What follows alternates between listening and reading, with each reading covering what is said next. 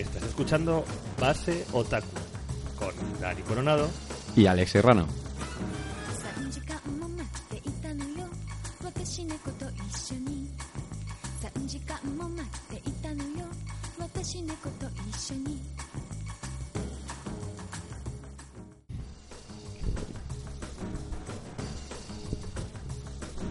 Hola amigos y amigas, hemos vuelto podría decir prácticamente que de entre los muertos, ¿verdad Dani?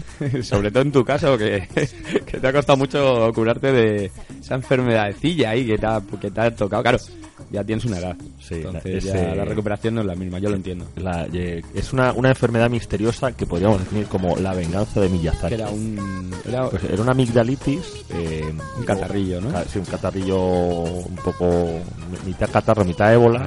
Y, y luego, pues una, una cosa de unos, unos antibióticos que no funcionaban. Ay. Bueno, pues eh, la verdad es que, pese a que las enfermedades algo no se puede prever, a mí me gustaría. eh, explicaros que realmente nosotros teníamos un plan maravilloso de hacer un programa semanal o de eh, haber mantenido esa racha imbatible que teníamos, pero desgraciadamente pues una, una enfermedad bastante inoportuna y bastante cabrona, todo hay que decirlo, pues eh, coincidió justo con nuestra fecha de grabación y entonces eso, eso ha hecho eso unido a, a una agenda bastante apretadita apretadita pues que, que nos hayamos re- retrasado unas cuantas semanas pero ya estamos otra vez a la carga y aquí estamos Dani Coronado ¿Y qué aprendemos de esto? Eh, niños, cuando seáis mayores empezad a hacer los chequeos porque las enfermedades son más duras. Y ahora empieza Base Otaku, el programa de Alex Serrano. y Dani Coronado Vamos para allá. con estos consejos médicos maravillosos gracias al, al doctor Dani el doctor Coronator Cacao Bueno chicos, pues estamos chicos y chicas, estamos de vuelta, estamos encantados, ¿por qué? Porque nos gusta este podcast, nos gusta hablar con vosotros, nos gusta contaros cosas buenas y sobre todo hablar de manga bueno, buenísimo. Y tenemos manga bueno, buenísimo, Dani, ¿verdad que sí? Pues sí, la verdad es que, bueno, que hemos tenido tiempo para leer.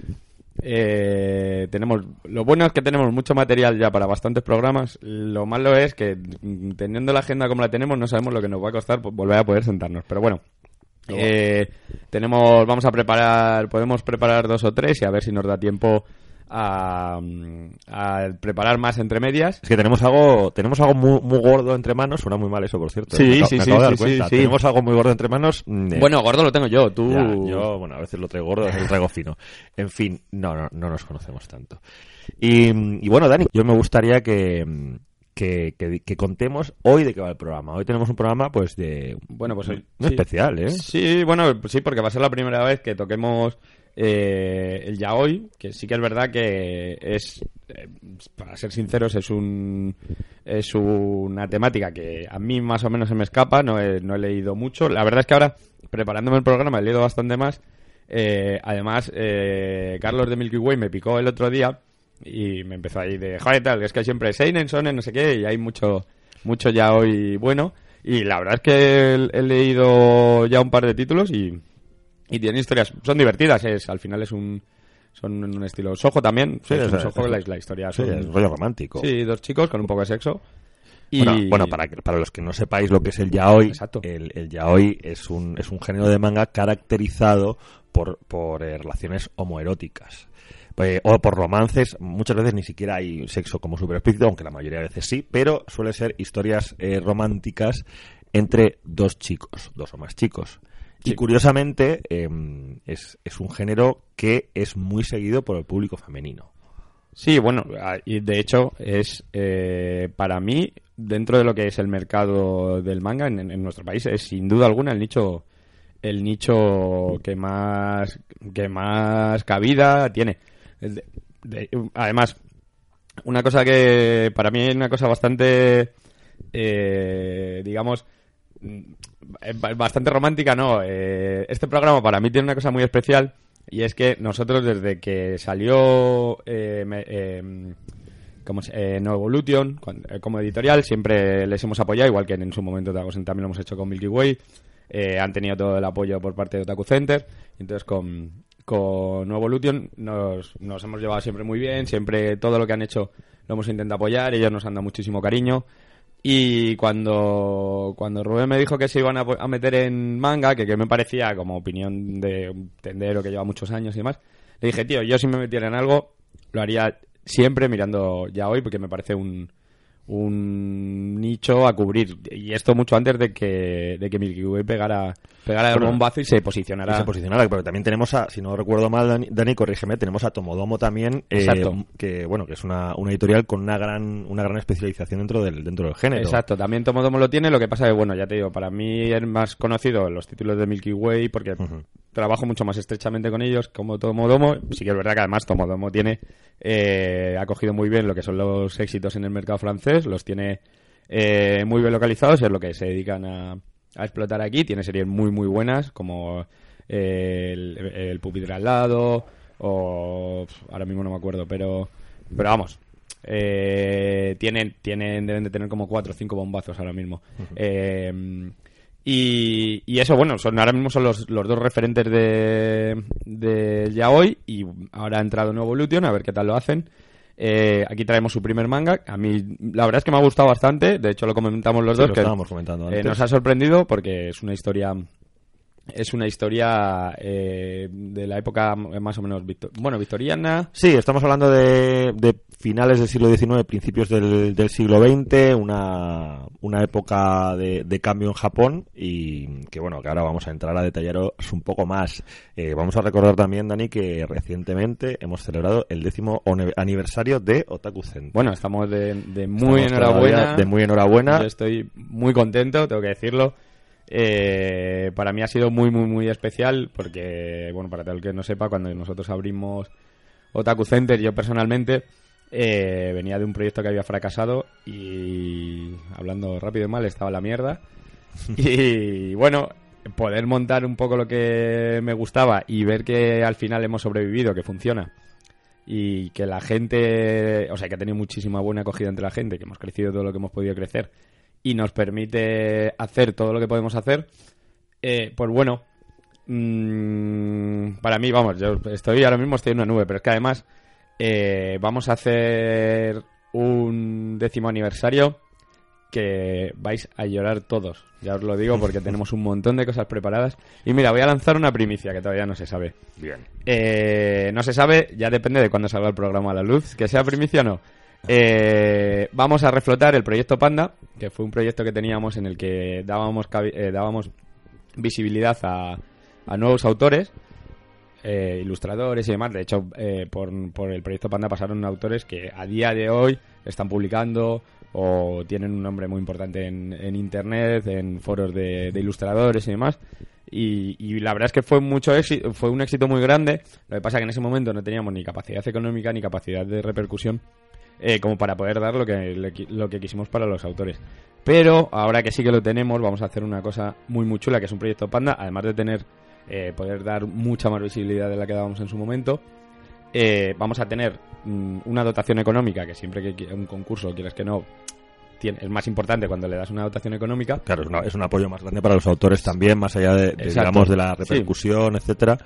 Es, es un empuje que, es interesante. Exacto. Y luego además tenemos, dentro de lo que es el proyecto Panda, tenemos más, eh, más ideas. Eh, vamos a crear un concurso también de, de guionización y cómic. Por si, eh, o sea, va a haber dos concursos. El proyecto Panda esta vez va a tener dos, dos vertientes, no solo para el que es ilustrador, sino para el que quiere crear un cómic y venderlo. Estamos en negociaciones con editoriales por si sale algo interesante que lo cojan ellos y lo puedan y lo puedan sacar a la luz. Y luego con todos los autores que han hecho el proyecto Panda y en su momento participaron en el proyecto Panda, recibirán eh, una, una invitación para varios eventos que vamos a hacer en los que pueden venir a expo- exponer su obra, además de que tendremos una exposición en la tienda y demás cositas. Así que nada, pues lo dicho, décimo aniversario, venimos cargados de cosas. Y si Alex quiere, empezamos con el programita, que al final lo que queréis también es un poco escuchar Por la supuesto, de- queríamos hacer un, bueno, al menos a mí me apetecía, Dani, hacer un pequeño, un pequeña, una pequeña puntualización, porque me parece que eh, 10 años no se cumplen todos los días, y bueno, y vale la pena recordarlo y también contarlo brevemente. Y sí, vamos a empezar pues con nuestro, nuestro bloque eh, de, de esta semana, nuestro programa de esta semana centrado en yaoi. Este género de cómic japonés, probablemente un género pues muy significativo de, de la gran variedad de cómic que, que existe en, en Japón, de, de la gran eh, posibilidad, o sea, de las grandes posibilidades que hay a nivel de narrativa y a nivel de género, porque no estamos hablando únicamente de, de digamos, eh, cómic eh, de temática homosexual. Eso sería simplificar demasiado. De hecho, eh, probablemente la mayoría de la mayoría de autores eh, que, que hacen obras de yaoi ni siquiera son homosexuales. O sea, muchas son, eh, hay, hay muchas autoras. Es decir, es, es un género eh, que esto realmente es, es no es nada fácil en eh, trasladarlo a otros mercados. O sea, no sé, eh, hay en, en, Europa, en Estados Unidos, hay una gran hay una gran identificación, digamos, de, de que autores eh, eh, gays o autoras lesbianas, pues eh, sí que hagan un, un tipo de cómic quizá más personal, más cercano y que sea de temática y, que sea, digamos, de, de temática o que se, o que se aborden eh, eh, historias que están protagonizadas pues por gays, por lesbianas, pero eh, de alguna manera eh, esta manera de, de, de tratar de tratar las obras que, que existe en Japón con el yaoi yo diría que es muy única. No sé si estás de acuerdo Dani. Sí, de hecho, como comentábamos antes, realmente es tiene una temática eh, homosexual, pero también hablo un poco desde mi desconocimiento. Eh, lo poco que he podido leer mm, no es el sexo no es una temática principal suele haber una temática suele haber triángulos amorosos eh, o historias de amor y luego sí que es verdad que tienen algo de carga sexual lo que decías tú antes más explícito o más implícito o sea, más implícito o más explícito, pero eh, realmente no es sobre lo que suele girar la, la obra. Y al final, pues tienes obras, como cualquier parte de manga de Sonen o de Soho, tienes obras bastante divertidas. Eh, tienes un catálogo inmenso. Ahora, o sea, yo me acuerdo, nosotros hemos estado trayendo durante muchísimo tiempo eh, ya hoy en inglés. Tienes, bueno, y ya si nos vamos a novelas ligeras, ya tienes para empapelar tiendas. Así que, Bueno, y nosotros hemos querido seleccionar mm, dos, eh, dos yaois que, pues que, que están de relativa actualidad, son novedades de los últimos meses y que nos han parecido eh, destacables cada una a su, manera. Son dos obras muy distintas entre sí, lo cual eh, a mí personalmente me parece muy guay y, y que las dos realmente son destacables a su manera.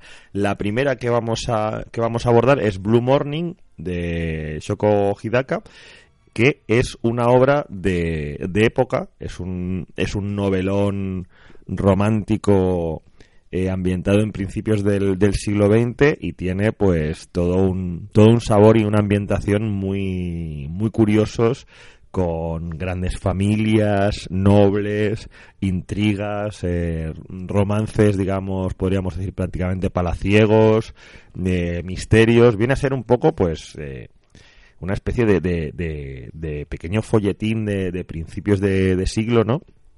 Que con, con muchos muchos vínculos a, ese tipo de a ese tipo de novela de, principios del siglo XX con, con esos ese, ese rollo como majestuoso tipo el gato pardo y todo esto nada más que adaptado a, a, a manga al Japón de, de principios del, del siglo XX y eh, a un romance eh, aristocrático y bastante turbio Sí, lo que, lo que nos encontramos, un poquito de sinopsis. Dani, Dani el amigo de la sinopsis. Eh, lo que nos encontramos es con un personaje muy joven, Akihito, que es el hijo de, el heredero de una familia rica de, de Japón. rica y noble o sea, rica y es un- noble, es un noble. Que, es, que es verdad que, que es la época en la que todavía la nobleza era muy importante. Eh, se queda huérfano y pasa al cuidado del de, el mayordomo de, de la familia.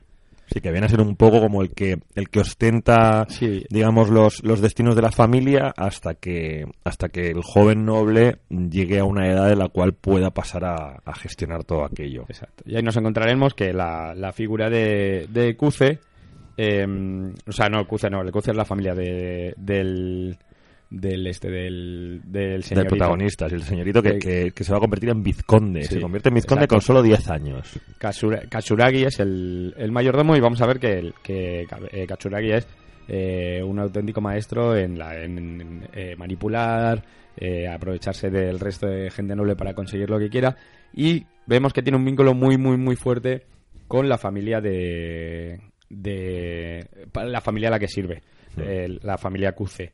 Incluso eh, siendo muchas veces capaz de venderse por el, por el simple hecho de buscar lo mejor para, para su señorito. Sí, es una. eh, si, si, os recor- si os acordáis de, de obras tipo Las amistades peligrosas, pues hay un poco ese punto de de cosas que se de cosas que se consiguen digamos dentro de, dentro de la aristocracia pues a base de, de engatusar a unos de acostarse con otros etcétera. Entonces pues hay un poco de eso en, en, en este Blue Morning.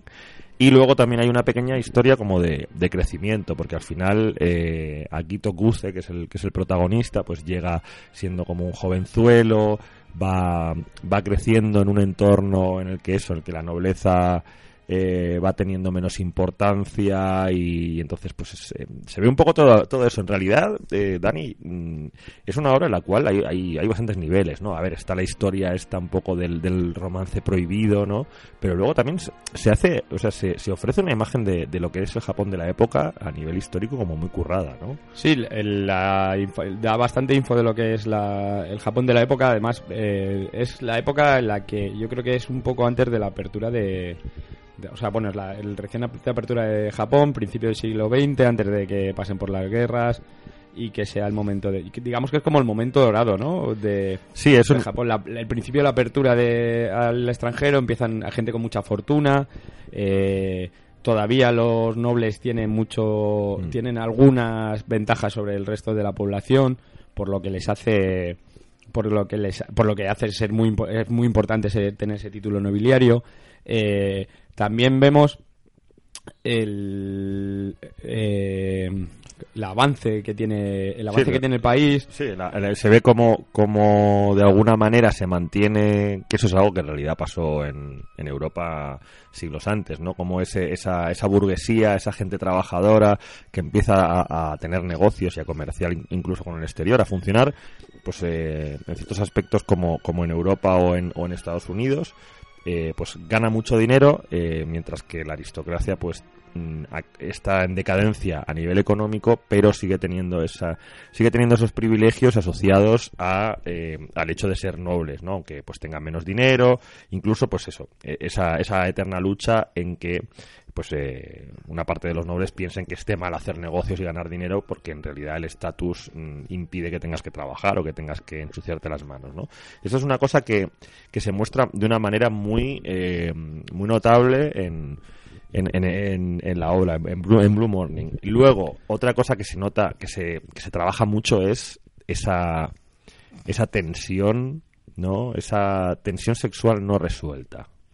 Yo Sí, creo que es un sí. componente del yaoi que te das cuenta que está muy ahí, ¿no? Que, o sea, realmente, realmente no hay un punto de venga, pim pam pum, ya está, ¿no? Siempre hay como una especie de que sí, que no, que me gusta, que no sé qué. Sí, no, esa- además, eh, el- también es verdad que es una práctica, o sea, es una temática muy común, el, el sí pero no, yo creo que refleja eh, el tema, tab- el- lo tabú que es en la sociedad japonesa, y luego además, eh, por otro lado también eh, hace mucho peso, o sea, creo que también es muy importante el peso de, digamos, del orgullo japonés.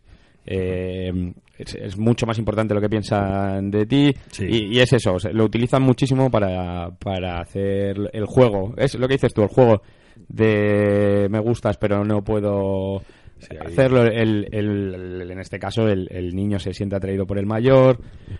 Además, eh, no de una forma sexual, al principio no es de una forma sexual, simplemente eh, ves que el, que el señorito, por llamarlo de Hmm. alguna forma, se ve atraído por el mayordomo por la figura del mayordomo, que es una figura eh, Incluso también muy un poco por la manera que tiene de tratarle, Sí, ¿no? también le, ma- le maltrata. Él lo Sí. que realmente lo que está buscando es eh, Es, una, es una aprobación. por Sí, exacto, del una mayordomo, aprobación ¿no? del mayordomo eh, y lo hace constantemente, incluso delante de sus compañeros, que le hace tener, le hace tener problemas, porque claro, eh, sí, a día de hoy está mal visto eh, ser gay en la sociedad japonesa, imagínate a principios del siglo XX. O sea, esto tiene que ser una locura. Es, la verdad es que eh, es una, una obra, esta obra eh, que fue la obra de, de, de debut de, eh, la, man- de la dibujante de manga Shoko Hidaka. Pues es, tiene un punto, o sea, a mí, a mí sinceramente, el, cuando estuve un poco intentando investigar, ¿no? Que sabes que no siempre, no siempre es fácil encontrar información sobre los autores de, manga menos conocidos. Eh, me llamó mucho la atención ver que una obra que, que está como tan bien montada, que tiene, que, que trabaja tantas cosas con, con, con esa seguridad, es la primera obra de esta, de esta autora, eh, data de 2009 y, y bueno, pues eh, básicamente mirando así un poco rápidamente las, las obras que tiene, que tiene esta autora, pues que son un buen puñado, eh, al final hay pues hay un hay un tema común que es drama, slice of life y yaoi. O sea, Un eh, clásico. No todas son históricas, tiene obras históricas, luego tiene alguna obra de, de, pues de enclave de instituto, eh, tiene alguna pues eh, un poco con un toque de, de comedia, pero vamos, o sea, eh, tiene como mucho mucho ya hoy escolar y, y luego pues pues básicamente también bastante drama histórico. Eh, no sé, la verdad es que mm, eh, es una es una obra que que, jolín, eh, hemos hablado otras veces de, de cómo se curran los, eh, los autores de manga en general, todo lo que suele ser ambientación histórica. Acuérdate cuando estuvimos hablando de, de Innocent, que también es una obra que nos, que, ah, bueno, sabes que a mí me impactó gustó bastante, me gustó, me pareció una obra muy muy atrevida en el sentido de tener una ambientación curradísima y luego también tener un punto bastante macarra en algunos aspectos y, y en este caso pasa exactamente igual, o sea, hay una inmersión que quizá más allá de lo que realmente la propia historia te podía pedir, ¿no? Porque bueno, al final si es que si lo que estás hablando es un poco la interacción entre los personajes, ¿no? Y a lo mejor tampoco hacía falta meterse ahí a tope, pero bueno. Y también cómo, cómo les gusta a los japoneses el principio del siglo XX, porque es que eh, incluso en JoJo's Bizarre Adventure la, la ambientación del, del primer volumen también es un poco en esa época. Hombre, si lo piensas, yo creo que es. eh, para ellos tuvo que ser muy, muy importante la apertura, al- la apertura a lo que es, sobre todo, la llegada de los americanos y los europeos.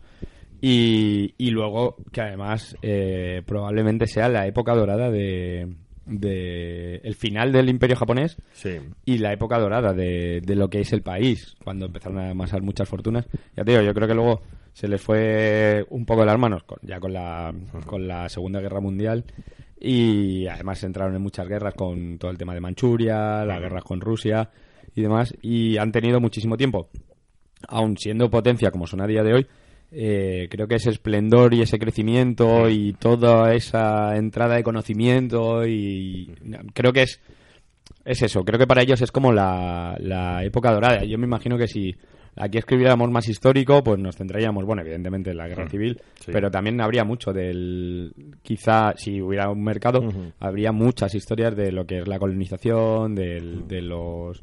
de los. de los exploradores sí, y de demás. colonias, los exploradores, sí, el Imperio Español. Pues, eh, no sé, Dani, ¿qué, mm, eh, ¿qué crees? O sea, ¿qué, ¿cuál dirías que es la mayor la mayor virtud que tiene que tiene Blue Morning o qué, qué hace que, que realmente pensemos que es una obra así recomendable? Porque, bueno, al final yo me, imagino que el, público que sea, que sea seguidor de Yaoi em, seguramente ya sabrá un poco de, de qué va el tema y lo, tendrá fichado, pero... mm, ¿Qué crees que puede, que puede empujar a alguien a, meterse en el género ya hoy con, con Blue Morning? Eh, bueno, el- eh, es- eh, hay una cosa que a mí no me gusta, o sea, primero te voy a decir lo que no me gusta. vale. O sea, no es, no es que no me guste, ¿vale? Sí. Eh, ya llevamos muchos años y sí que es verdad que las editoriales a día de hoy responden bastante bien y suelen terminar las obras cuando las empiezan. Tiene siete números y está y está abierta. Mm, habría que ver un poco cómo deriva la historia, cómo le va dando cómo le va dando volumen, cómo la va moviendo, eh, porque claro, a ver qué más elementos mete en la obra eh, para ver hasta cuándo lo, lo estira. Ahora mismo tenemos, eh, creo que son siete tomos. Siete volúmenes. sí. y sigue abierta.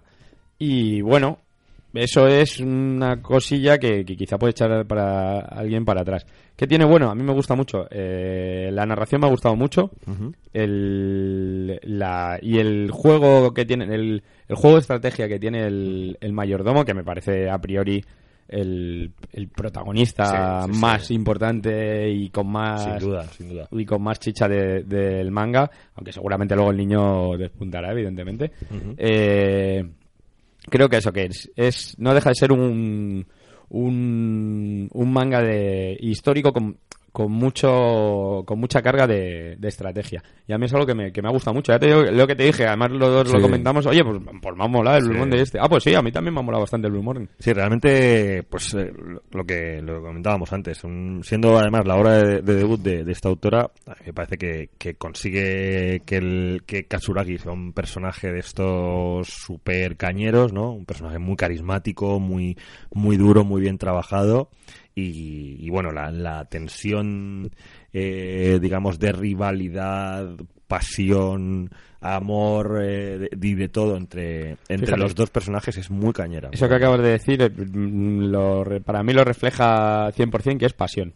Sí, O sea, sí. Lo que se siente, lo- la carga, como lo, cómo lo expresa la autora, es, es eso, pasión del chaval por, Mm. por del chaval por, su, por, por el mayordomo y del mayordomo por amor a la familia y por una promesa que le ha dado al padre, que yo creo que también al final nos desvelará que, Sí, ahí va a haber, a- que ahí va a haber habido es algo. que, es que hay un hay un componente muy muy culebrón, muy Sí. eso, muy folletinesco que yo creo que también añade mucho atractivo a esta serie. Pues ya sabéis, Arroz pegado, va a ver ahí. arroz pegado.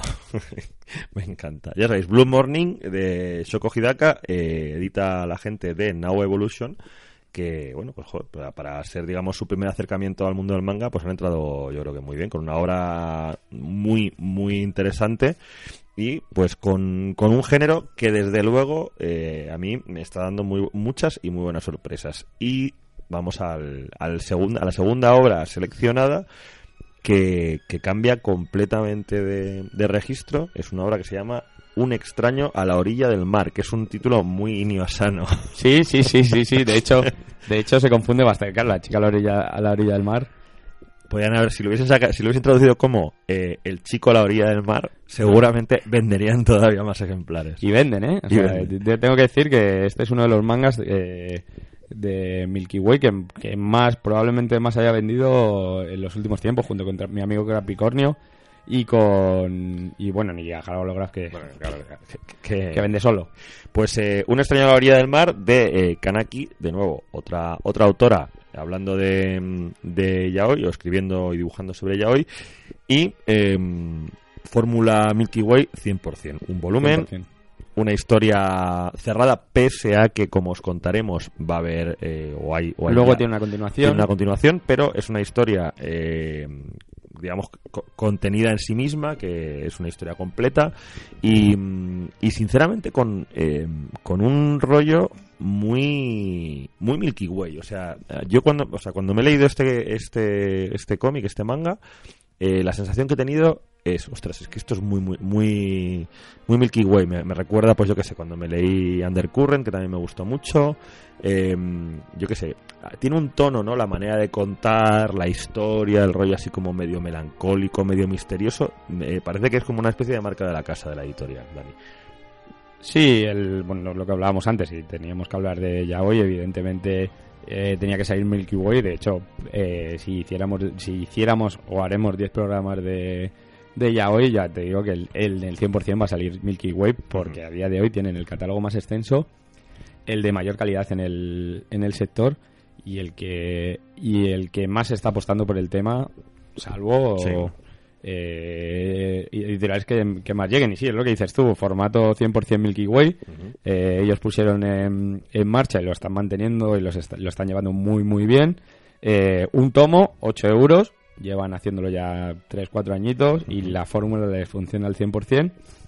Y bueno, es una obra, pues eso, lo bueno de los, de los tomos únicos es que son obras cortas, lo malo de los tomos únicos es que las historias no da para desarrollarse mucho. Claro. Eh, bueno, pues eh, realmente eh, aquí tenemos una historia que en el fondo, pues eh, ya te digo, o sea, mm, es es como suena famili- familiar, o sea, eh, pues no sé, es una historia de de gente atormentada, de gente con como con su no te diría como con su pasado extraño pero sí como gente con, con su pasadito y que eso les afecta a su manera de ser y que entonces pues son un poco especiales y luego se encuentran Déjame a mí el, el- y, el- el- y esto esto es la- esto es así un poco un borrador tonto de los spoilers, pero el niño de la sinopsis El niño de la sinopsis, el niño ¿cómo- de la sinopsis. ¿cómo te gusta? eh? ¿Te gusta? Sí, sí, porque yo, o sea, yo lo hago porque cuando yo escucho un programa necesito un poquito tener una sinopsis y tener una idea para centrarme un poco en lo que es. O sea, realmente es lo que a mí me gustaría. Eh, aunque sea un poquito peque- pequeño adelante, para... adelante. para Yo, yo he dejado ahí una- una- unas gotas, pero para ponernos en materia, bueno, eh, lo que tenemos es eh, la historia de, de dos, dos chicos. eh, se conocen cuando ellos dos son jóvenes. Uno es, digamos que es un adolescente y el otro es un niño, o, el- o uno- quizá algo más mayor de Sí, un tiene una adolescente. pequeña diferencia de edad. Sí, una pequeña diferencia de edad.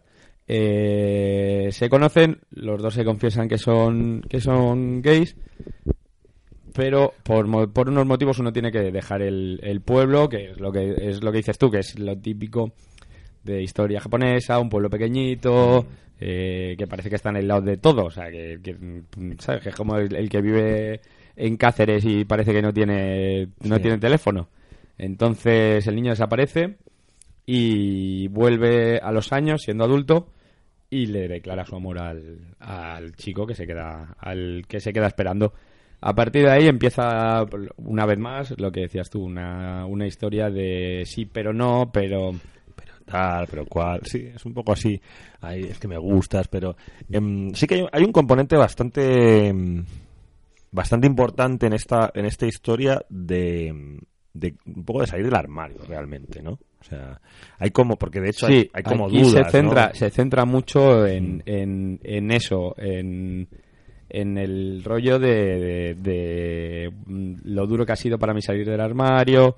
eh, bueno, es que al ser tan, tan corta la historia no podemos dar demasiados Claro. datos porque haríamos spoilers. Claro, es que, eh, o sea, de hecho hay, hay un giro bastante interesante con, con este tema de, o sea, digamos que es un, que es un, es una línea argumental bastante importante el hecho de que, de que los, los protagonistas no son abiertamente homosexuales desde el principio, o sea, eh, uno de ellos sí que se, se menciona, pero luego vemos que hay mucho más de lo que parece. Sí, luego, claro, luego además eh, lo que lo que cuenta la historia es realmente lo que ha pasado durante los años de los años que han estado los dos separados, más o menos las vidas y cómo los dos han llevado, eh, digamos, pues eso, su, su homosexualidad, hacerlo público, eh, llevarlo.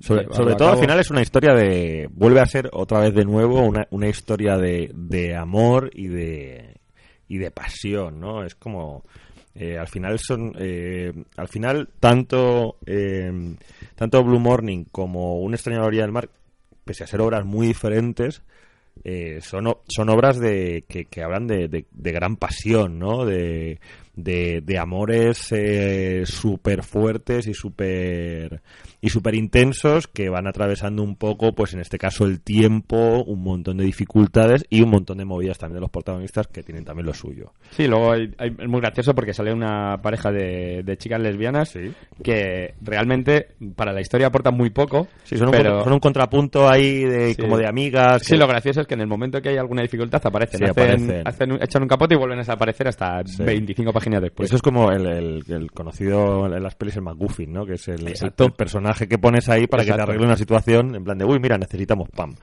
Y, y bueno, pues la verdad es, es una, una historia que tiene un punto muy...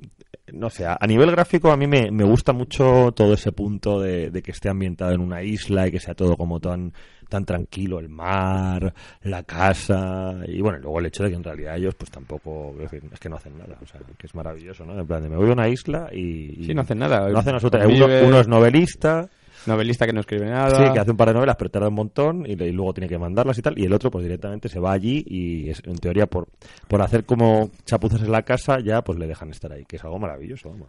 Una cosa, si los japos viven bien, sí. Sí, sí, sí, es una cosa bastante curiosa. También es un pueblo en el que se supone que no hay vida, pues, pues que no hay nada que hacer, pues, pues tampoco Ya. puede gastar. Sí, es una cosa, es, es vamos, bastante, tiene un punto de como idílico, muy, muy cookie. De hecho, eh, incluso el, el- la manera que tiene la, que tiene la autora de dibujar a los personajes es, es, eh, es muy andrógeno, o sea, es, no, no son personajes como super masculinos. eh, de hecho, quiero decir, hay, hay momentos en los que perfectamente podrían ser chicas o, o uno de los dos podría ser una Sí, chica perfectamente. sí, O sí. sea, hay, hay un punto como, como realmente de, de una, de una gran ambigüedad y al final eh, pues eh, eh, no, no deja de ser un, romance como muy muy blanco, ¿no? No hay nada demasiado explícito, ni demasiado guarro, ni demasiado... O sea, quiero decir, es... eh, No, de hecho, es una cosa, lo mismo que decíamos antes. eh,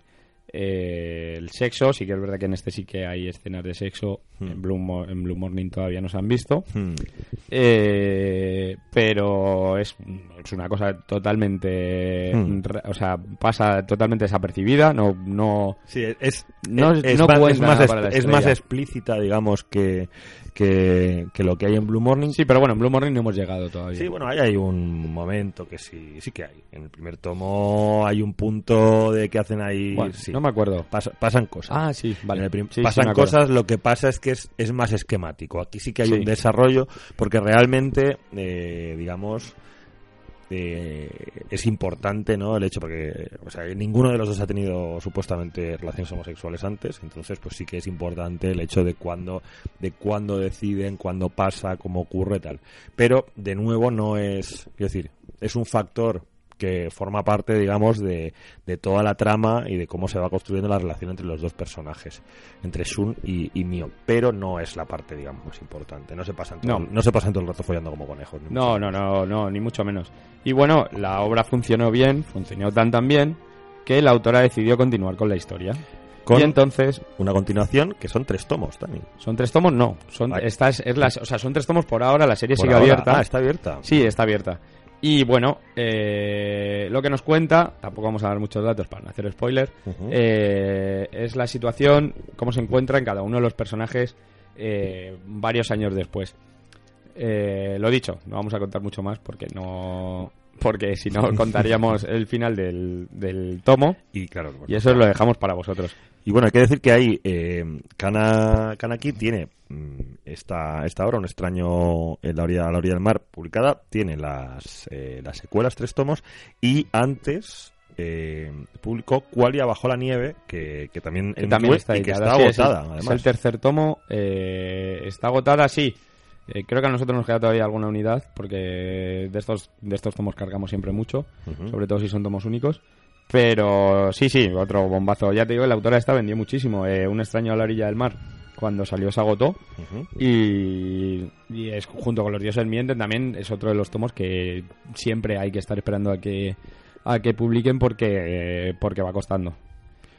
Y bueno, pues eh, realmente, no sé, es una eh, es una autora que me parece, no sé, ese, a, a qué a qué otros eh, digamos dibujantes de manga o qué tipo de obras te recuerda, porque a mí yo ahora mismo lo, lo lo venía pensando cuando venía para acá y digo, jo, este este dibujo es un dibujo así como mucho más mucho más suave, ¿no? Como mucho más cercano eh, a- al rollo quizá más anime, ¿no? Sí, me recuerda mucho, el estilo que tiene es, eh, fíjate, hay personajes que me recuerdan eh, un rollo Fate o lo que son las caras son un poco más estilizadas, los Mm. Sí. ojos no son tan, tan redondos. eh, y es lo que dices, sí es verdad que se acerca, se acerca muchísimo al anime y me recuerdan eso, animes más, más, más nuevos. Eh, Madoka, bueno, que realmente el, el artista de, el, el dibujante de Madoka y de, y de Fate es, es el mismo pero pero bueno sí que es verdad eso que, que es un manga muy muy muy muy Muy moderno, muy- moderno muy sí muy sí. Your Name muy Sí. o sea, es, es Sí, esa esa escuela Totalmente, totalmente. Tiene ese punto muy Your Name, eh, la portada, los colores son, son, eh, parece que sea una, que sea, parece que sea una captura de, de- de un anime realmente más que una portada de manga. Y bueno, pues eh, otra otra buena manera de, yo creo que es una muy buena manera de, de si eres si eres lector de, Milky Way, pero no has tenido oportunidad de, de adentrarte en el tema de yaoi y oye pues te parece que puede ser algo interesante yo creo que es una manera muy buena porque es realmente juegas muy sobre seguro. O sea es una es una obra que si eres lector habitual del sello te va a recordar a otras a otras grandes obras otros grandes eh, grandes aciertos que han tenido los chicos de Milky Way y pues bueno te, te permite entrar de una manera quizá no demasiado a saco no no demasiado radical porque al final pues eso la estética la, temática las maneras son muy parecidas o entran muy dentro de, de lo que viene siendo la línea editorial de, de Milky Way. Y eh, bueno pues eh, pues ver un poco qué es el yaoi y de qué va si no si no has tenido oportunidad claro. Sí exacto y bueno eh, lo que un poco la pregunta que me has hecho antes también con el otro que me gusta de esta obra me gusta que es eh, una obra rápida eh, la historia la, la comienza y la terminas y luego no te quieres seguir leyendo la continuación eh, no es necesario.